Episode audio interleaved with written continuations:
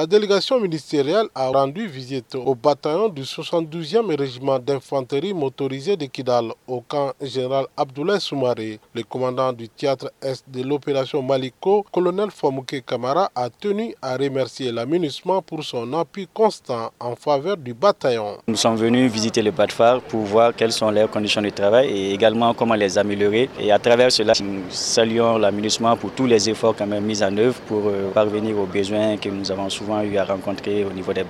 La visite du ministre de la Réconciliation nationale à Kidal visait aussi à s'enquérir de l'état de mise en œuvre de l'accord pour la paix et accélérer le retour des services sociaux de base. Le colonel-major Ismaël Ouagé a procédé à la réouverture de la station régionale ORTM Kidal, infrastructure qui a été réhabilitée et équipée par les plus hautes autorités du Mali.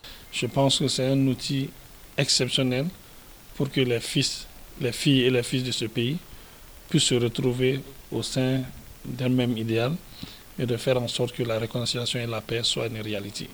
Je lance sincèrement un message à nos frères, à nos parents, à nos amis de Kidal pour qu'on se donne la main ensemble pour qu'il y ait un développement harmonieux. Avant de s'envoler, le ministre de la Réconciliation a eu un entretien à huis clos avec Al-Gabas Ag Intala, le président de la SEMA. Kidal, Moussa Kamara pour Mikado FM.